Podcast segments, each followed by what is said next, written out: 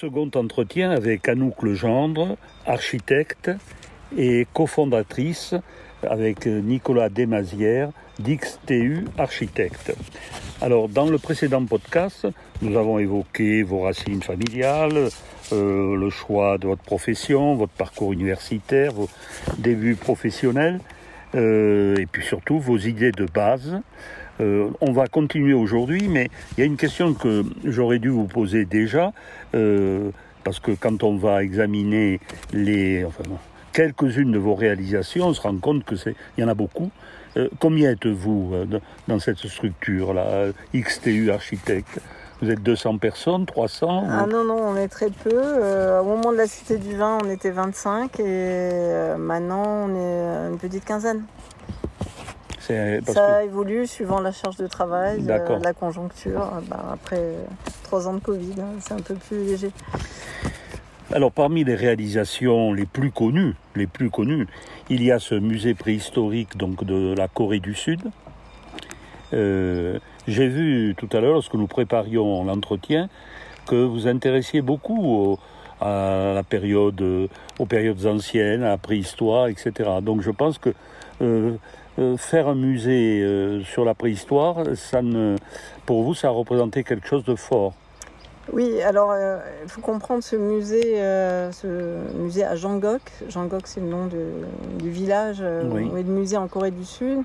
Ça a été une expérience euh, très forte et un tournant dans notre travail euh, parce qu'on n'avait jamais fait de musée avant, on voulait en faire. Et il se trouve qu'on a gagné, c'était un concours qu'on a gagné euh, devant 600 candidats qui ont fait 600 projets. Et quand on a eu gagné, on s'est aperçu que le client n'avait pas défini qu'est-ce qu'il voulait montrer à l'intérieur. c'était dans une zone d'occupation très ancienne en Corée du Sud, c'était occupé depuis 350 000 ans. Et, il fallait définir l'intérieur, les contenus du musée. Et nous, on devait présenter les contenus, mais ils nous avaient pas dit quoi. Et les Coréens, ils n'aiment pas qu'on les vexe en leur disant euh, vous n'avez pas étudié quelque chose, etc. Donc on a compris à ce moment-là que si on voulait faire le musée, il fallait résoudre tous les problèmes qui se présentaient et trouver nous-mêmes les contenus. Pour ça, on a embauché des historiens euh, on est sorti de notre travail d'architecte habituel. On a fait finalement le travail que fait un client, un maître d'ouvrage d'habitude. On est allé chercher Yves Coppens, on est allé chercher Pascal Pic.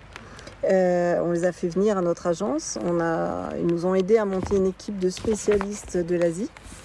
Et euh, avec leur aide et avec l'aide du Musée de l'Homme, on a pu mettre en chaîne tous les réseaux des musées de l'Homme dans le monde en fait pour définir toutes les pièces qu'on allait montrer à l'intérieur. Et il a fallu imaginer une histoire en relation avec le site, en relation avec évidemment l'archéologue qui avait fouillé le site aussi. Et, euh, voilà. Et donc euh, on s'est intéressé à ce qui restait dans le paysage de l'époque euh, préhistorique, paléolithique, mais aussi plus ancienne, hein, depuis Homo erectus. Et pourquoi est-ce qu'ils étaient venus là? Pourquoi c'était un centre? Et voilà, donc ça nous a beaucoup intéressé. Il a fallu imaginer et on a, fait, on a développé un musée en relation avec euh, le concept d'écologie et l'évolution humaine en fonction de l'évolution écologique, en fait. Et comment ça, ça a coévolué. Alors, parmi tout ce que vous venez de nous dire sur ce musée, je retiens d'abord que euh, vous étiez 600 candidats au départ. Il y avait même 1200 candidats, c'était un concours ouvert euh, international et il y avait 600 projets remis. Et, on est arrivé premier. C'est quelque chose qui n'arrive qu'une fois dans une vie et pas dans toutes les vies encore. Donc on a eu beaucoup de chance. Concurrence féroce. Euh, oui, après, euh, bon, c'est un peu un hasard, mais ah après, on a compris pourquoi on avait gagné quand on a vu le concours, quand on a vu l'exposition des projets. On avait travaillé sur le thème de l'harmonie avec le paysage et qui était un thème majeur dans la culture coréenne. Mhm, mhm. Et euh, voilà, donc euh, ils ont été sensibles à ça. C'était un projet très calligraphique euh, qui suivait les courbes du paysage. Et c'est la première fois qu'on faisait un projet avec des courbes. Jusqu'alors, on avait toujours fait des projets très carrés. Mais il se trouve que quand on a fait ce projet, on venait d'un voyage en Islande où on a découvert un paysage de montagne très marqué par l'érosion. Et ce paysage ressemblait aux courbes géographiques qu'il y avait sur ce site. Et du coup, finalement, les dessins qu'on avait fait en Islande, euh, on fait des petits euh, dans ce site en Corée. Et, ailleurs, parce que la Cité du Vin, on retrouve Alors, dans ces dans courbes. la Cité du Vin, il y a un peu ça aussi. C'est aussi un travail sur l'élément liquide. Mm. Puisque le vin, c'est un élément Mm. liquide. C'est dans une courbe de la, euh, du fleuve, de, donc qui tourne autour. Euh, C'est une position pivot entre les collines. Le fleuve tourne autour et les collines aussi. Et pour les mêmes raisons, que le paysage est avec des courbes, que le sujet euh, est liquide, donc euh, le liquide ça va jamais droit, ça va toujours en courbe. Et bien pour les mêmes raisons, il y a une architecture qui ressemble, en effet. C'est joli comme source d'inspiration, là, que vous allez en Islande pour vous promener, pour vous distraire. Et puis là, c'est un, une révélation un peu, où euh, c'est. c'est, euh, Ouais. C'est en fait, euh, comment comprendre? Nous, on vient d'un paysage de, enfin, pour ma part, je viens d'un paysage de granit. hein, c'est ce Mhm. qu'on a autour de nous ici. donc, on est dans les, en haut des Hautes-Pyrénées. Et on arrive en Islande. Et l'Islande, c'est un paysage de volcans, de glaciers, euh, de montagnes de cendres, de montagnes érodées. Ça a été déforesté il y a plusieurs siècles. Il n'y a pas un arbre. Et, euh, la pluie, l'érosion, la glace, le gel, euh, les volcans ont façonné un monde entièrement fait par des fluides. Et là, on a compris que le monde était fait avec des fluides, même le granit en fait. Et, que c'est quelque chose qui. C'est toute l'organisation du monde qui est comme ça. Et finalement, quand on nous propose de faire le musée du vin, euh, finalement, c'était un truc euh, juste inespéré de pouvoir travailler sur l'élément liquide en plus au bord d'une rivière.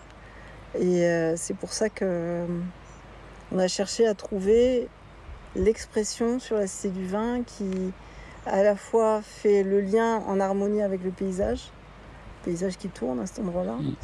Euh, trouver quelque chose qui va qui est en rapport avec euh, le sujet, qui quelque part évoque le vin, même quand on le voit de loin de l'extérieur.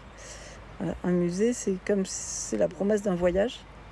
Il faut que de l'extérieur, euh, quelque chose qui évoque le sujet en fait. Et c'est un peu ce qu'on avait fait euh, en Corée. Et c'est un peu ce qu'on a fait à Cité du Vin. J'ai mille questions qui se, qui se croisent. Euh, D'abord, une remarque qui ne vaut pas cher, mais quand je vous entends parler là de, la révélation que vous avez eue en Islande, de, en raison de ses formes, euh, moi, toute proportion gardée, et, euh, donc je vis dans les Pyrénées depuis euh, 70 ans, et, mais je suis originaire du Massif central, et pour moi, j'ai un attrait particulier pour l'Aubrac. Et j'ai toujours cherché pourquoi l'Aubrac l'Aubrac m'attirait.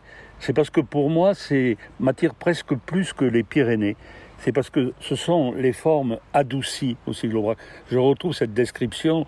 L'Aubrac, c'est pas l'Islande, mais en fait, c'est des anciens volcans. Et ces formes arrondies, douces, qui sont pas du tout agressives, comme par exemple les formes pyrénéennes.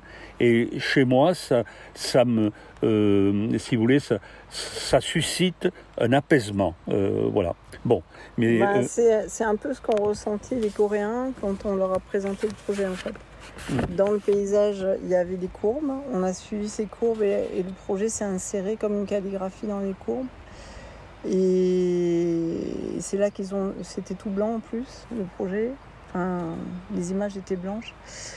Et euh, voilà, ben ça, c'était aussi un paysage de l'érosion à cet Mhm. endroit-là. Donc il y avait une conjonction. euh, On a fait un raccourci entre l'Islande et la Corée, mais, très bien. mais voilà. Et, oui, le monde est liquide, en fait, on se rend pas compte. Non. Même le granit, hein, et oui. c'est rod lui aussi. Et la question que je voulais vous poser, qu'on doit, on doit souvent vous la poser, euh, par exemple pour le projet du musée préhistorique de Corée du Sud, euh, d'abord pour concevoir le projet, combien de temps à peu près? En Un an? Oui, en, en temps. Le, euh, vous décidez avec Nicolas Desmazières de vous lancer dans ce concours. Bon. Alors, entre le moment où vous décidez et le moment où vous remettez le projet, il vous faut combien de temps pour euh, concevoir, élaborer un projet euh, Alors, bon, pour le, les phases concours en général sont courtes. Donc, en Corée, c'était cinq semaines. Et après, ils ont jugé très vite, dix jours après, ce qui est assez exceptionnel. Mais, les Coréens sont très rapides. Et, après, après, il y a eu un an de négociation pour faire le contrat. Et après, une fois qu'on a eu le contrat, on a eu un an pour faire les études. Euh, et un an et demi pour faire les études des chantiers. C'était très rapide. Les Coréens, quand ils s'y mettent, ça carbure. Avant de passer à la Cité du Vin, et vous y êtes déjà vous-même passé, ce que vous nous avez dit nous a bien préparé, euh, parmi les réalisations, euh, j'ai été intrigué, là, bon, il y a le pavillon France l'exposition universelle à Milan, ok, on n'a pas le temps d'en parler là peut-être, mais ce qui m'a intrigué, c'est la tour à énergie positive, TED, TED, à Strasbourg. Qu'est-ce que c'est ça? Une tour à énergie positive alors, euh, une tour à énergie positive, c'est une tour qui produit plus d'énergie que ce qu'elle consomme. Donc, euh, notre client voulait faire la démonstration que c'était possible d'habiter dans une tour tout en étant autonome en énergie. Parce qu'on se dit une tour, ça consomme plus à cause de l'ascenseur, etc. Mais en même temps, une tour, elle mutualise plein de choses, les fondations, le toit, etc. Et euh, donc, on a travaillé sur cette tour de logement qui n'est pas très haute, hein, elle fait 50 mètres et euh, de façon à, ce qu'elle puisse produire plus que ce qu'elle consomme, c'est-à-dire elle est très économe en énergie, c'est la première chose, et après elle a des capteurs solaires aussi. Et là on est en train d'en faire une deuxième avec euh, le même client, qui sera un peu différente, nouvelle génération. Euh, bon, pour même si ça doit vous agacer qu'on classe pour réalisation, pour le moment, votre chef-d'œuvre, en tout cas la réalisation qui est la plus connue, surtout évidemment dans le sud-ouest, mais je pense dans le monde entier, c'est donc la Cité du Vin euh, de Bordeaux, euh, qui a été inaugurée en 2016 par le président Hollande. Euh, et M. Juppé. Et M. Juppé, bien sûr, le maire de Bordeaux. alors, cette Cité du Vin, je pense que c'est de vous ou de votre associé Nicolas Desmazières euh, j'ai tiré cette phrase, ce bâtiment ne ressemble à aucune forme connue parce qu'il se veut une évocation de l'âme du vin entre le fleuve et la ville. Mhm. Vous souscrivez évidemment à ces paroles oui. bien sûr. En fait, euh, il y a plusieurs façons de faire l'architecture. Soit on, on fait l'architecture avec son bagage intellectuel, sa culture architecturale, euh, le paysage, tout, ce qui tout ce qui constitue le contexte. Et là, comme c'était un musée qui, devait, qui était appelé à devenir finalement l'icône de la ville, c'était ça qui était demandé, mais aussi l'icône du vin, et, euh, elle nous a semblé essentiel de pouvoir bien exprimer l'âme du vin. C'est pour ça que ça ressemble à aucun autre bâtiment en fait. Mmh. Et pour connaître l'âme du vin qu'on ne connaissait pas forcément, on a fait, euh, c'est une méthode qu'on a utilisée pour d'autres musées, on a fait une enquête localement auprès de tous les spécialistes du vin euh, pour essayer de comprendre c'est quoi le vin, c'est quoi ce qui fait l'âme du vin. Euh, euh, et donc on a écouté les spécialistes, les vignerons, ils nous ont emmenés dans les vignes, ils nous ont fait goûter des vins évidemment.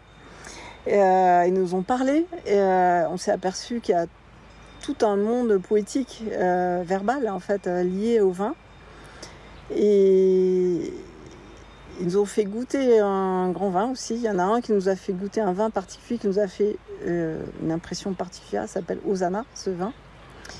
Et il est situé sur euh, l'autre versant de la colline par rapport à Pétrus, de l'autre côté du chemin. Mmh. Et ici, Pétrus est masculin, Osana est féminin. Et, quand on a goûté ce vin, euh, bah, en fait, il y a quelque chose qui s'est passé. Quoi. En fait, le vin, il met un certain temps à s'exprimer faut qu'il s'oxygène. Et à un moment, il se révèle. Et, finalement, on a eu tous les deux la même impression au même moment euh, que par rapport aux différents projets qu'on avait fait avant sur ce, sur ce bâtiment, il fallait tout relier ensemble dans une même continuité fluide en fait. Euh, exactement comme quand on boit un vin et qu'il se révèle. Et, euh, et finalement, euh, ce projet tel que vous le voyez, c'est euh, C'est la synthèse entre ce que nous ont dit les vignerons, ce qu'on avait perçu de notre projet en Corée qu'on venait de livrer, avec les formes courbes, et, puis ben, tout ce qui était lié au contexte, la rivière qui tourne autour, la situation au pivot, le, le fait qu'il fallait avoir une tour qui monte assez haut, qui était demandé dans le programme. Voilà, donc c'est le fruit d'une émotion. Et, et, quand on visite le bâtiment, on ne sait pas très bien quelle forme il a. C'est difficile à savoir. D'un côté, il paraît plutôt large et il monte un peu. De l'autre côté, il est plutôt vertical. Et c'est exprès, en fait. Euh, parce que le vin, c'est toujours comme ça, on ne sait jamais comment il est. C'est très énigmatique. Il change euh, suivant le temps, suivant l'humeur, suivant la personne qui, le perçoit. C'est vraiment quelque chose de phénoménologique. Et on voulait que les gens, les visiteurs, se rendent compte de ça, de cette euh, transformation perpétuelle en fait que ça les interroge et que parce qu'ils s'interrogent, ils rentrent dedans. Alors, euh, il n'y a pas que le vin qui change d'aspect très souvent. Votre bâtiment, selon les rayons du soleil, euh, selon l'heure de la journée, eh bien, il change. Et comment ça se fait? Ce sont les matériaux, justement, qu'est-ce que vous avez utilisé? L'aluminium, le bois, le, le verre, mais surtout? Alors, la structure est en bois. C'est. Ça, je m'en serais jamais douté, moi. oui, les gens, ils croient pas que c'est du bois, même quand ils visitent, euh, comme on a peint le bois avec une azur claire, blanche, ils reconnaissent pas forcément. La structure est en bois parce qu'on voulait exprimer que le vin est fait aussi à partir des forêts. Mmh. Hein, pas de culture du vin sans forêt. Et mmh. euh, la forêt dans l'Aquitaine, c'est très important. Donc on voulait aussi exprimer la, la puissance d'un territoire à travers ça.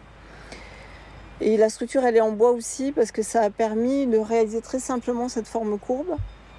Parce que ça a été réalisé à un moment pivot dans l'activité des charpentiers où on connaissait plusieurs charpentiers qui venaient d'acheter et de s'équiper de super robots qui peuvent découper le bois comme on veut de façon à économiser euh, euh, la matière en fait. Donc on, on construit uniquement ce dont on a besoin et euh, voilà. Et donc les charpentes, il y a 400 arches qui varient toutes, qui sont fabriquées par les robots et qui permettent d'avoir un seul détail de finition autour.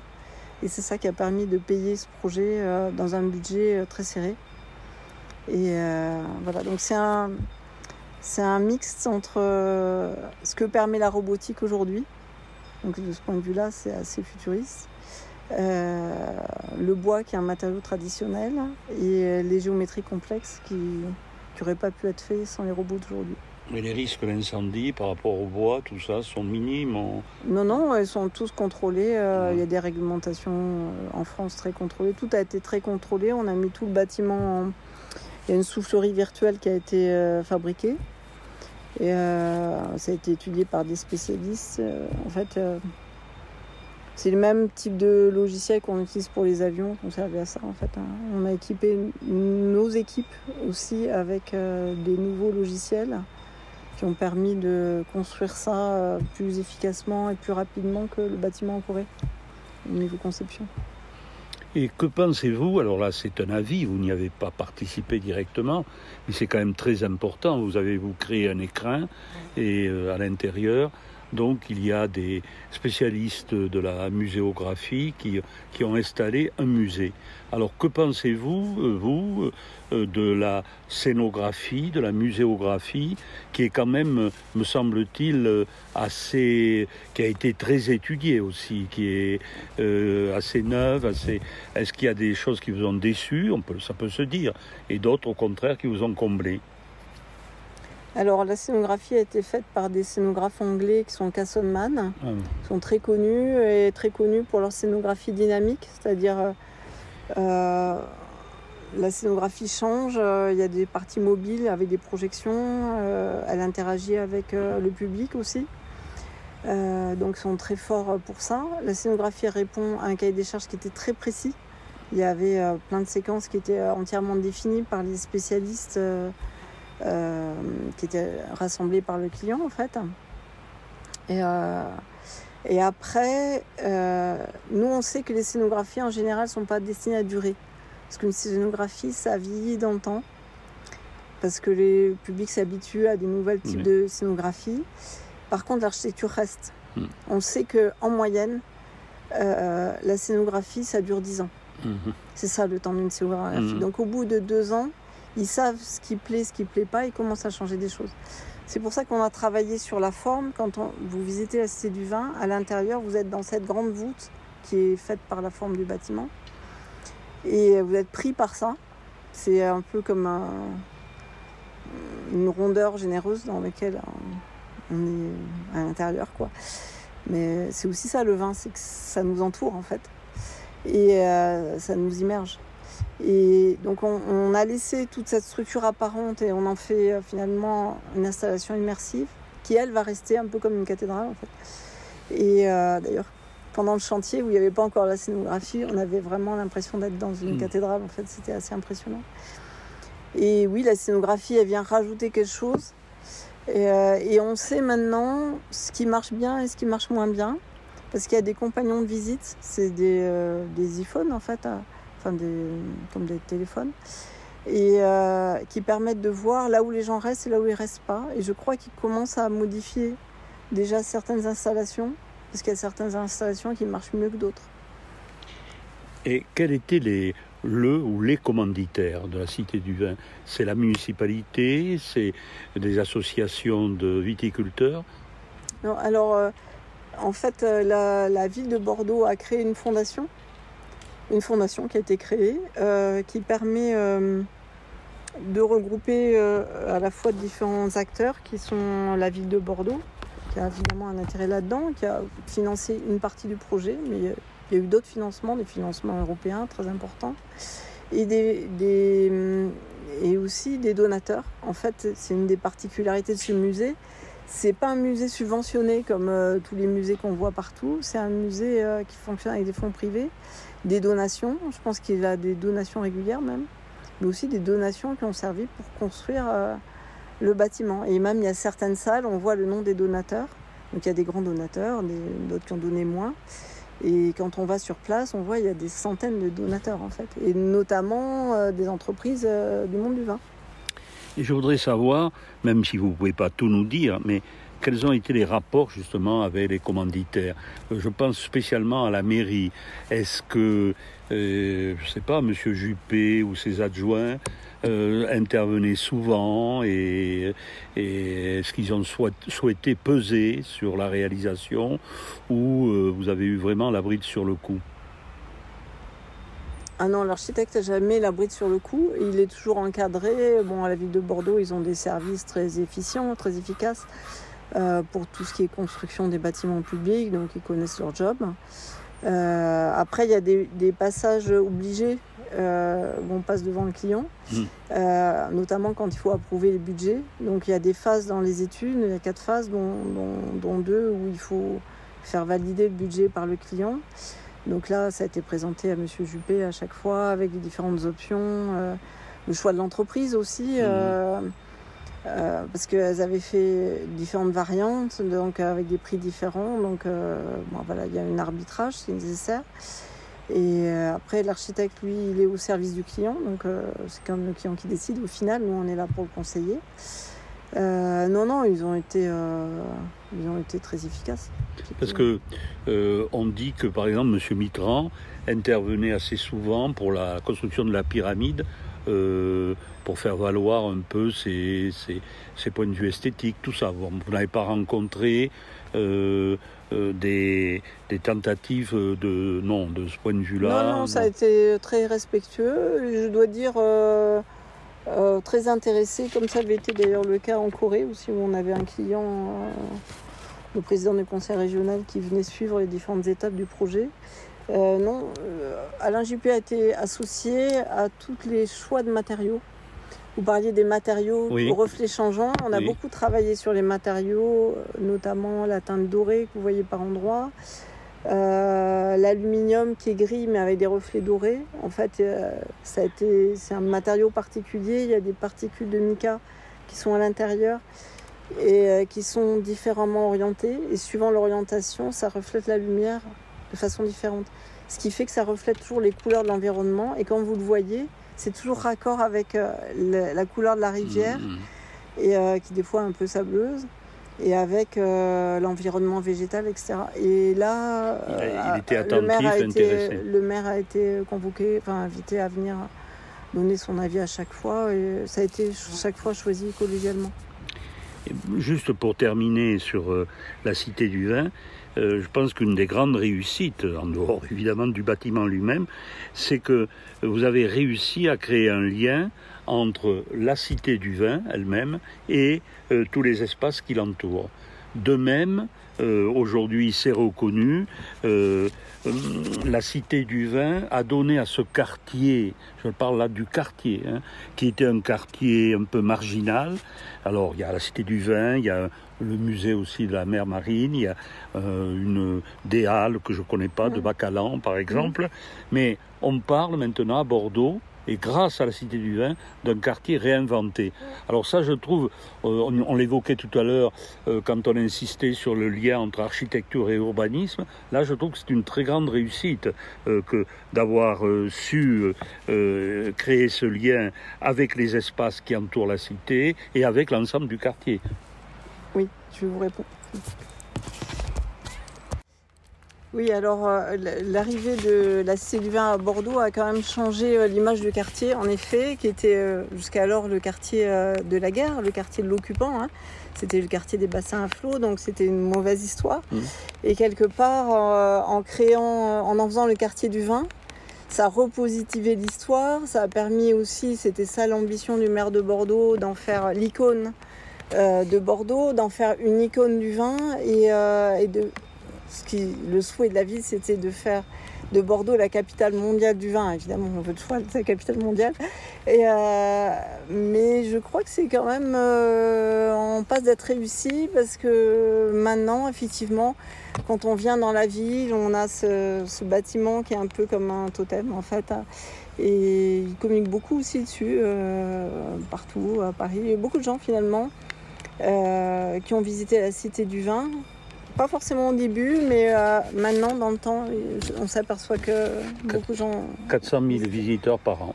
Voilà, c'est ça, c'est 450, c'était l'ambition. euh. D'accord.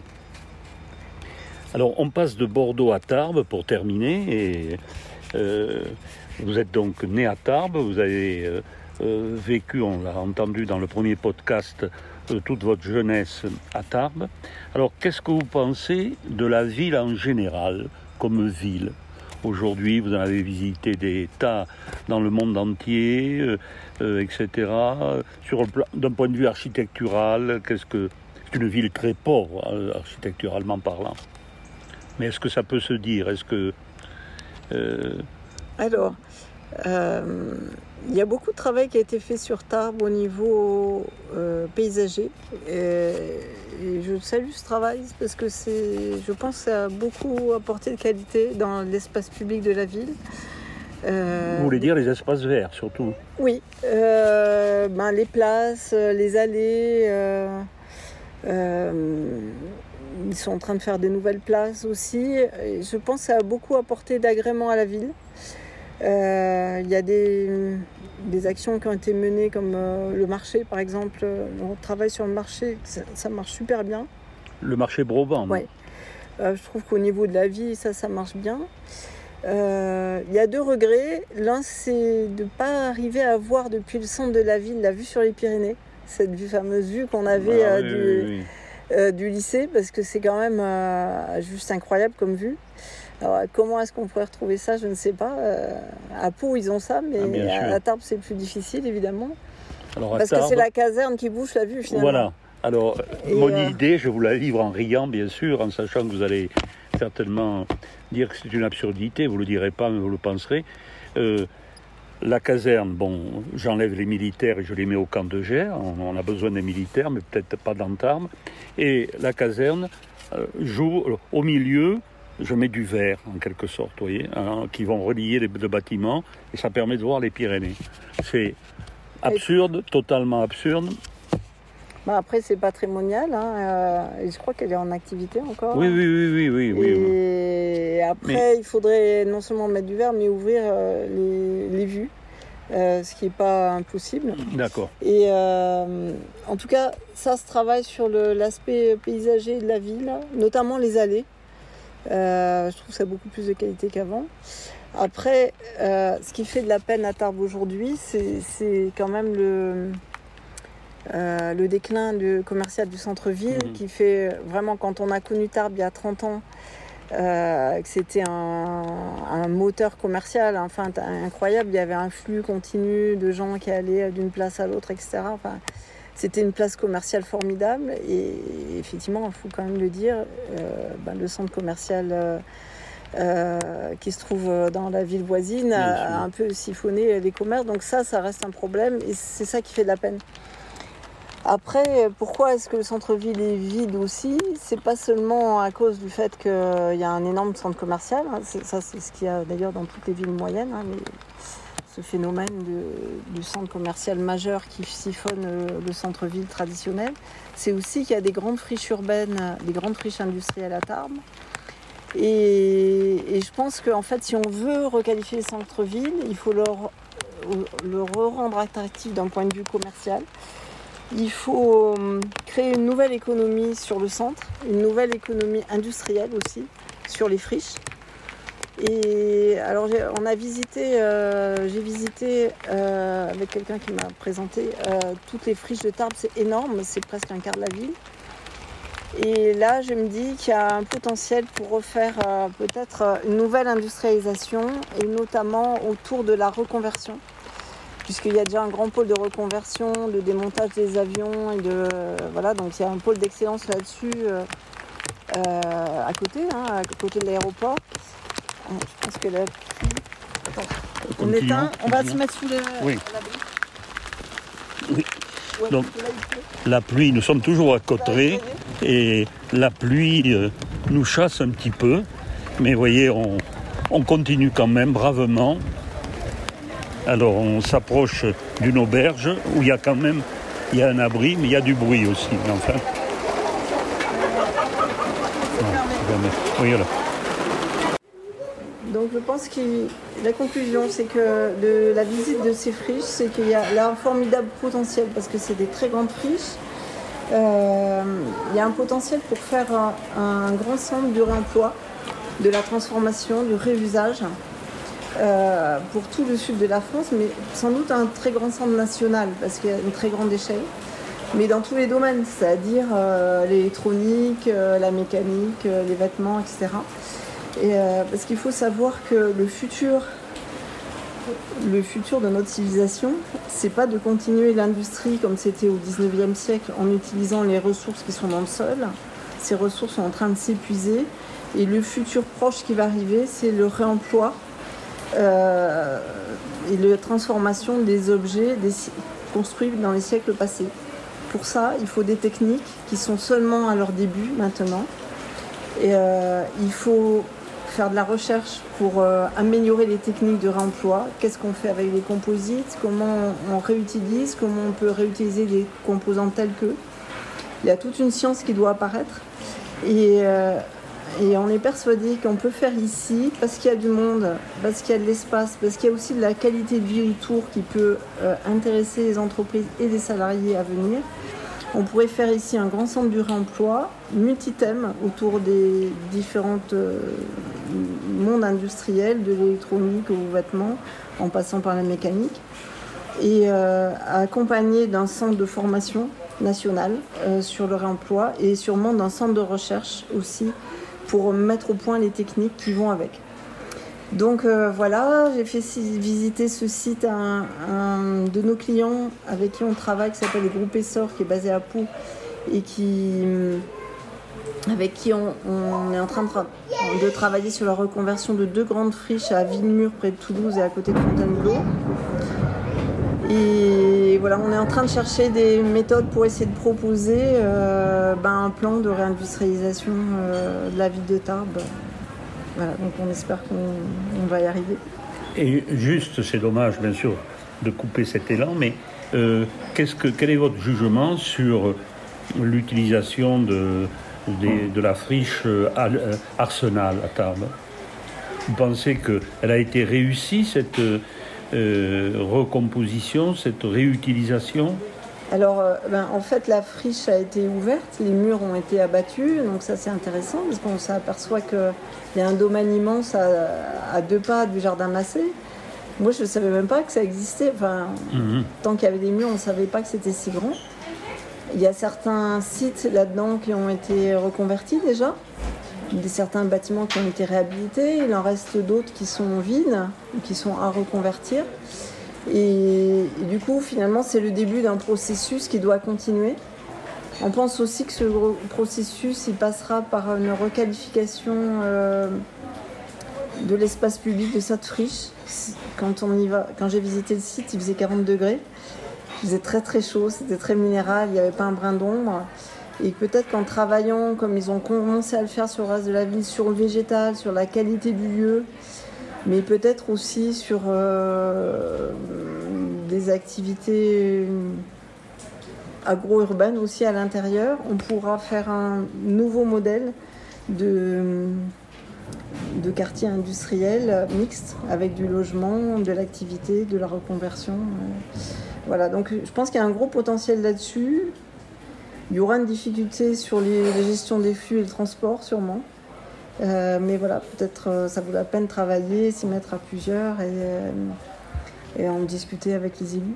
Donc votre vision de Tarbes n'est pas du tout négative, vous laissez un peu d'espoir. bien sûr, il faut des changements radicaux, mais je veux dire, parce que vous, vous qui avez connu encore une fois d'autres grandes villes, des grands projets, vous pourriez tirer de vos visites à Tarbes euh, beaucoup de pessimisme. Mais dans le fond, non, vous dites que c'est possible si on, change complètement euh, de logiciel.